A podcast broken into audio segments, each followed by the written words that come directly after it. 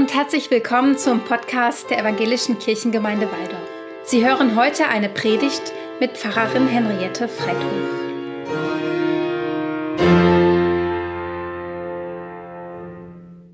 Sie hören heute eine Predigt zum sogenannten Hirtensonntag, Misericordias Domini.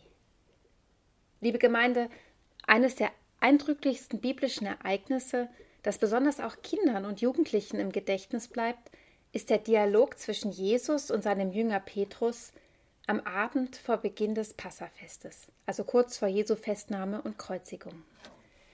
In diesem Dialog spricht Jesus davon, dass ihn alle verlassen werden, sobald er verhaftet wurde. Und Petrus hält dagegen und sagt, dass er das niemals tun würde. Doch wirst du, noch ehe der Hahn kräht, wirst du mich dreimal verleugnen, sagt ihm Jesus auf den Kopf zu. Doch Petrus streitet dies vehement ab. Wenn ich diese Geschichte in der Schule den Schülern erzähle, sind sie in der Regel sehr beeindruckt von Petrus Standfestigkeit und sagen, ja, das möchte ich genauso machen, wenn ein Freund in Bedrängnis kommt. Umso enttäuschter sind sie oft, wenn sie die Fortsetzung der Geschichte wenige Kapitel später erfahren. Denn Petrus sitzt nach Jesu Verhaftung im Hof, und als eine Magd ihn anspricht, dass er doch auch zu Jesus Leuten gehöre, bekommt er es mit der Angst und widerspricht Nein, ich kenne diesen Menschen nicht. Und kurz darauf kräht der Hahn. Da fällt Petrus wieder ein, was Jesus gesagt hatte, und er weint bitterlich. Die Kinder und Jugendlichen verstehen meist sehr gut, warum Petrus danach so bitterlich weint. Es ist das Gefühl, eine Schuld auf sich geladen zu haben, die man nie wieder gut machen kann. Es ist die Erkenntnis, dass der eigene Instinkt, die eigene Angst ums Überleben größer war als das Einstehen für einen Menschen bzw. für eine Sache. In unseren Lebenserfahrungen spielt es ebenfalls eine wichtige Rolle, ob ein Mensch zu uns steht und ob Menschen, die uns nahestehen, auf unserer Seite sind. Manchmal reicht ja einfach nur Solidarität, manchmal reicht sogar ein Schweigen. Aber Distanz und Distanzierung tut sehr weh. Als Menschen können wir alle viele und ganz unterschiedliche Verratsgeschichten erzählen. In ihnen gibt es immer ein Nein zu Menschen, offen und eben auch versteckt. Manchmal gibt es keine Möglichkeit, dieses rückgängig zu machen, weil es endgültig ist. Oft sprechen Angehörige bei Trauergesprächen davon. Hätte ich doch dieses oder jenes nie gesagt, nie getan, oder auch Wäre ich doch damals aufgestanden, hätte etwas gesagt, hätte mich anders verhalten. Aber ich habe den Mund gehalten. Und jetzt ist der Mensch, dem ich mich gegenüber gerne anders verhalten hätte, gestorben. Petrus dagegen bekommt eine zweite Chance. Der Auferstandene wird ihm noch einmal begegnen.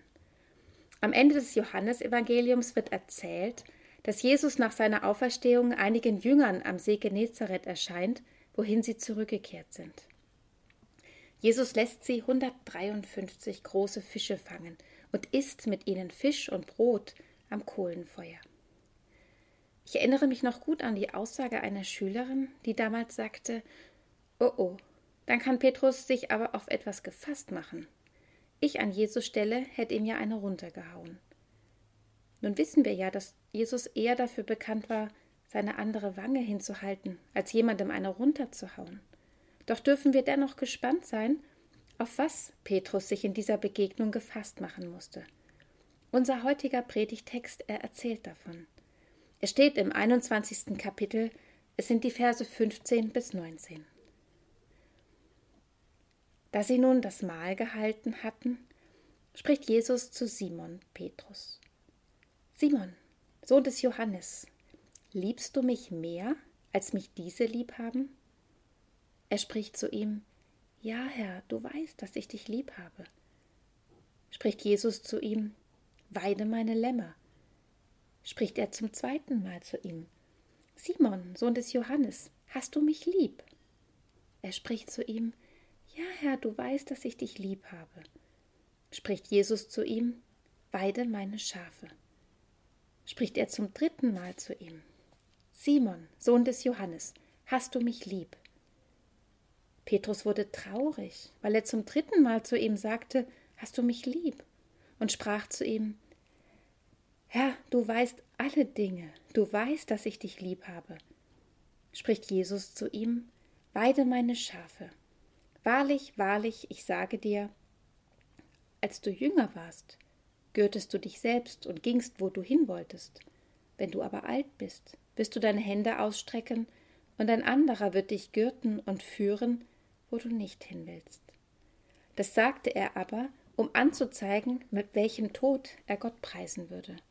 Und als er das gesagt hatte, spricht er zu ihm, Folge mir nach. Interessant ist ja schon Jesu Anrede. Simon, Sohn des Johannes. Hatte Jesus ihm denn nicht den neuen Namen Petrus, das heißt Fels, gegeben? Nach dem Versagen des Petrus kann Jesus seinen, Jüngern, seinen Jünger anscheinend nicht mehr einfach Fels nennen, als wäre nie etwas geschehen. Ihr Verhältnis ist tatsächlich beschädigt und muss erst wieder repariert werden. Jesus spricht das Problem an, indem er nach der Liebe des Petrus fragt. Er macht ihm keine Vorwürfe. Er verlangt kein Schuldbekenntnis von Petrus. Er fragt nur nach seiner Liebe. Nur? Wenn es eine Frage gibt, die uns im Innersten berührt, dann ist es doch die Frage, hast du mich lieb? Liebst du mich? Eine der tiefsten Fragen, die man uns stellen kann, beziehungsweise die wir jemandem stellen. Verbunden mit Unsicherheit, Bangen oder auch Hoffnung und Zuversicht. Vielleicht ist Ihnen aufgefallen, beim ersten Mal fragt Jesus sogar, hast du mich lieber, als mich diese haben? Denn tatsächlich hatte Petrus noch vor der Gefangennahme Jesu vollmundig getönt, er würde sogar sein Leben für Jesus lassen. Deshalb antwortet Petrus ja auch eher bescheiden und zurückhaltend. Ja, Herr, du weißt, dass ich dich lieb habe. Aus dem lauten, festen Petrus ist ein kleinlauter, wankender Fels geworden, der mit letzter Kraft sagt: Herr, du kennst mich, du weißt um mein Versagen, aber auch um meine Liebe. Als Jesus Petrus das dritte Mal fragt, ob er ihn liebt, sagte eine Schülerin damals: Jetzt glaub ihm halt. Was soll er denn sonst noch sagen, dass du ihm glaubst? Jesus antwortet auf das Liebesbekenntnis des Petrus nicht mit dem Satz, den wir vielleicht erwartet hätten. Petrus, ich hab dich auch lieb, sondern mit einem dreimaligen Auftrag. Weide meine Lämmer. Das ist ja ungeheuerlich, könnten wir denken. Dieser Feigling darf jetzt auch noch auf die Herde von Jesus aufpassen. In der Tat, Jesus vergibt Petrus, indem er ihn wieder in den Dienst nimmt. Obwohl Petrus versagt hat, überträgt ihm Jesus das Hirtenamt, das Jesus selber als der gute Hirte ausübt. Jesus traut ihm zu, Verantwortung für die Gemeinde zu übernehmen. Er gibt Petrus eine zweite Chance. Wir Menschen pflegen ja oft anders zu verfahren. Wenn einer sich einen Fehltritt geleistet hat, so legen wir ihn leicht für immer darauf fest. Jesus macht es nicht so.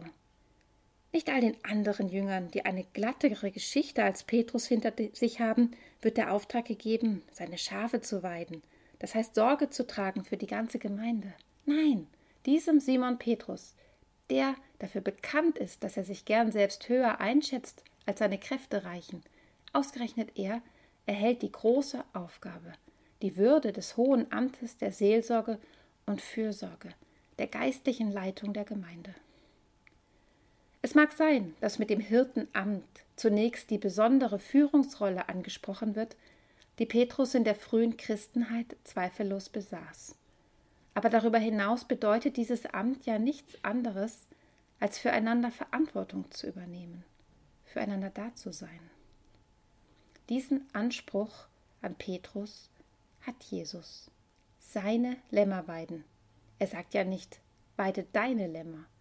Bis heute können Christinnen und Christen darum stets nur Mitarbeitende, Mithirten und Hirtinnen des einen guten Hirten sein. Die Gemeinde ist niemals ihre Herde, immer ist sie die seine. Der Ruf in die Nachfolge, der hier an den Petrus ergeht, gilt nach protestantischem Verständnis der ganzen Gemeinde.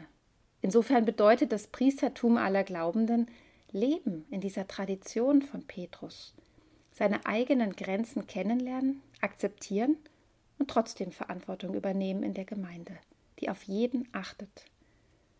Aber Gott ist mein Hirte, mir wird nichts mangeln. Petrus kennt, wie wir, den Psalm 23. Er weiß, wen er im Rücken hat, wenn Jesus ihm die Menschen anvertraut. Der Weg der Nachfolge ist mitunter auch ein steiniger Weg, manchmal ein Weg gegen den Strom. Bei Petrus war dieser Weg extrem. Er führte ins Martyrium. Er soll bei der Christenverfolgung in Rom unter Kaiser Nero gekreuzigt worden sein. Darauf spielt unser Bibeltext an, wenn er Jesus sagen lässt, Wahrlich, wahrlich, ich sage dir, als du jünger warst, gürtest du dich selbst und gingst, wo du hin wolltest. Wenn du aber alt wirst, wirst du deine Hände ausstrecken und ein anderer wird dich gürten und führen, wo du nicht hin willst. Entscheidend in der Nachfolge ist nicht meine Stärke, aber auch nicht meine Schwäche, sondern die Liebe. Die Liebe Gottes, die zuerst da war und die mich trägt. Und getragen können auch wir mehr tragen. Amen.